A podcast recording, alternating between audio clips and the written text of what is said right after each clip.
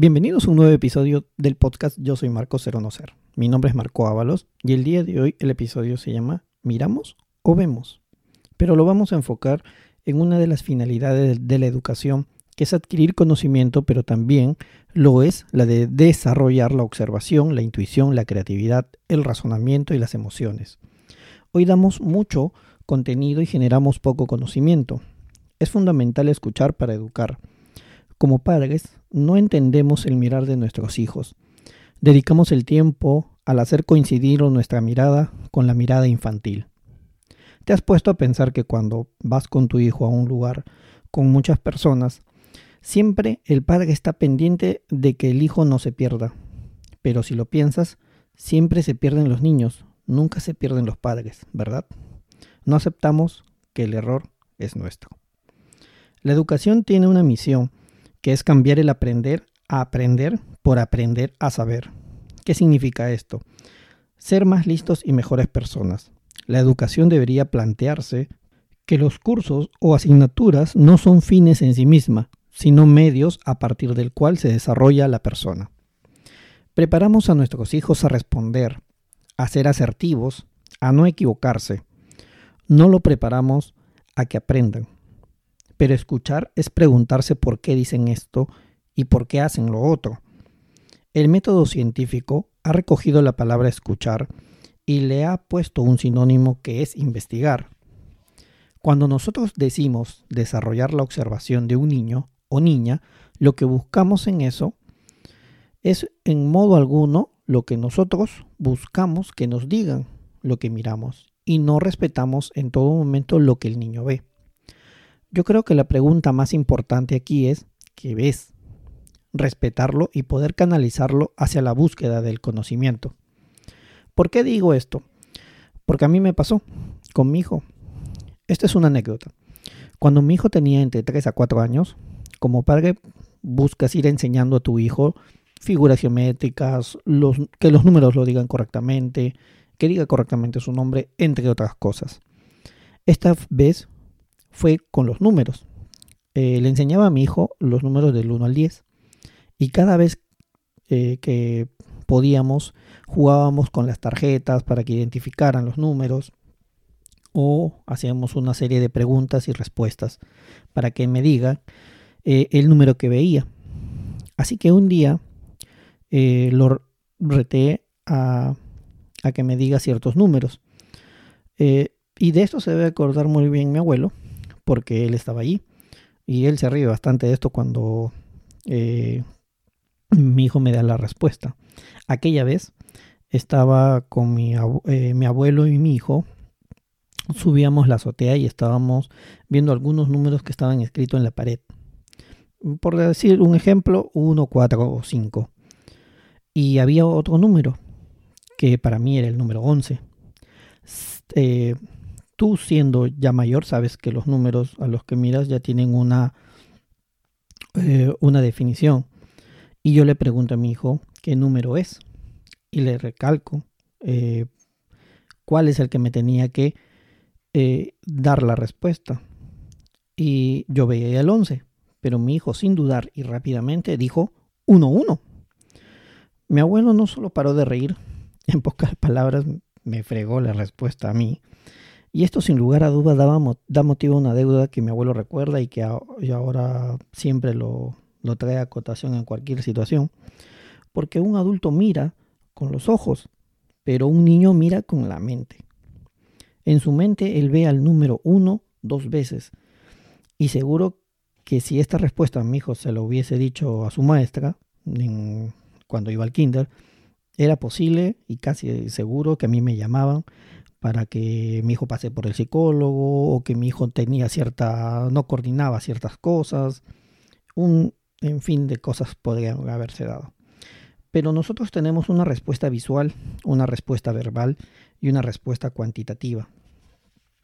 Otro ejemplo, en este caso, eh, se dio cuando un post de Facebook que se hizo viral, en el cual un padre de familia ponía la foto del examen de su hijo, en la cual decía la pregunta.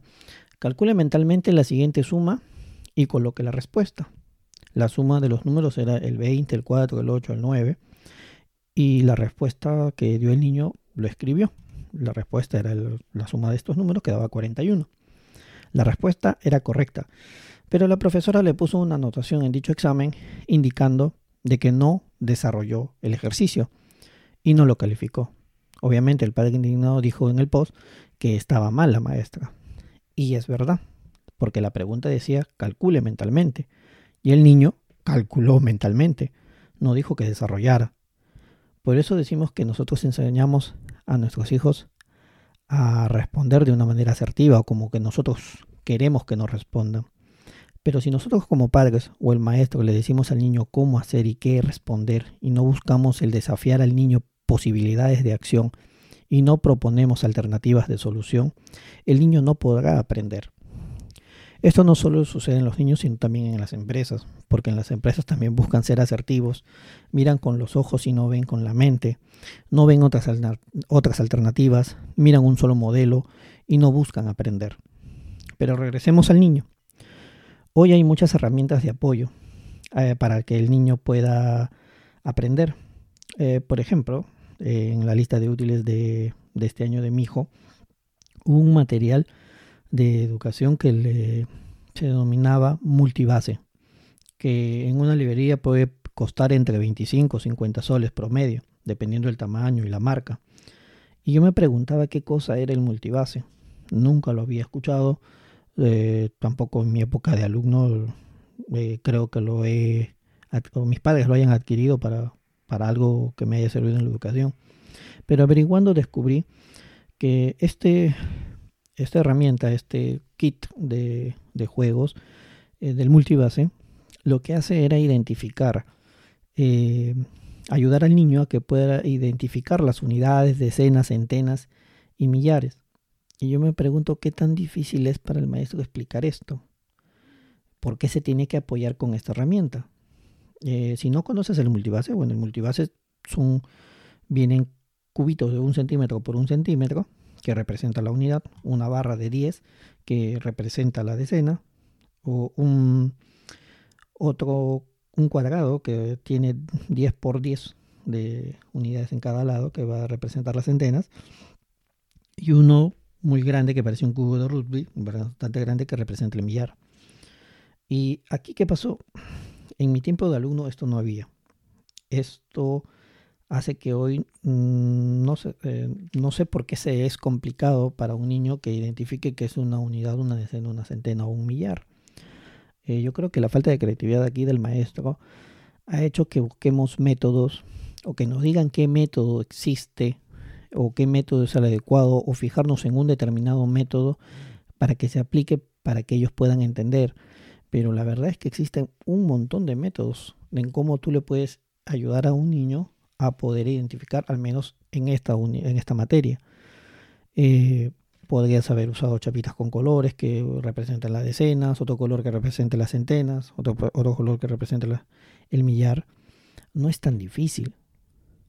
O sea, hay varias formas de poder llegar a, a un poder entendimiento o explicarles a los niños eh, cómo pueden llegar a una determinada solución, no solamente centrándolos en un único método. Entonces, de esa manera el niño no va a poder este, razonar o desarrollar su creatividad o desarrollar sus formas de respuesta, si es que solamente lo centramos en una única forma de cómo responder en base a este determinado método y que sea el único que aprendan. Como conclusión final, siempre buscamos calcular el mayor acierto, buscamos ser asertivos, miramos en este caso, ¿no? Pero el ser asertivos, el buscar el mayor acierto no existe, no aprendemos, debemos buscar siempre calcular el mínimo error. Es donde aprendemos. El cálculo del mayor acierto es el cúmulo del mínimo de errores. Debemos siempre incentivar las emociones, la creatividad, el razonamiento, que es lo cualitativo en un niño. Y al final es el cálculo, que viene a ser lo cuantitativo, no solo para los niños, sino también para los adultos. Y como ya es habitual, damos pase a nuestro bloque de humor.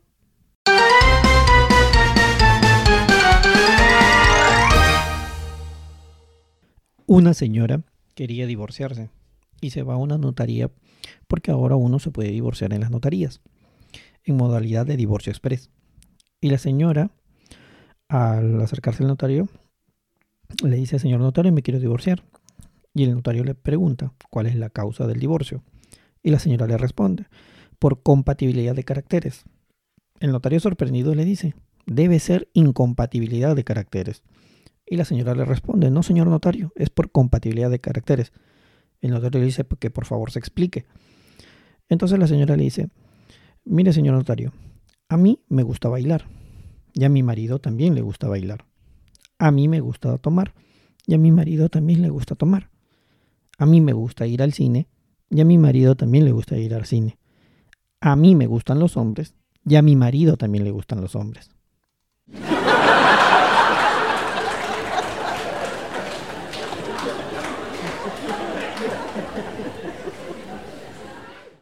Había una vecina chismosa y miraba siempre a la casa de su amiga, que un médico salía en diversos días.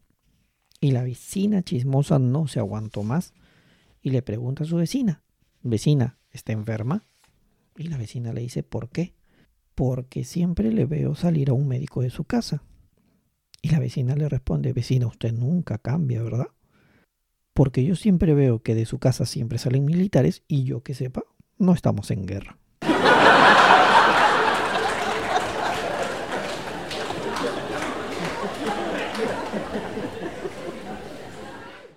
En una reunión de amigas eh, se presenta Josefina. Josefina era una chica que venía de la sierra y le cuenta a sus amigas que, de que, que desde la vez que se casó ingresó al club de las traidoras. Sus amigas le dicen ¿Cómo que has ingresado al club de las traidoras? ¿Le has sido infiel a tu marido? No, nada que ver, dice Josefina. Lo que pasa es que ahora mi marido me dice, Josefina, trae mi saco, trae mi mochila, trae mi comida.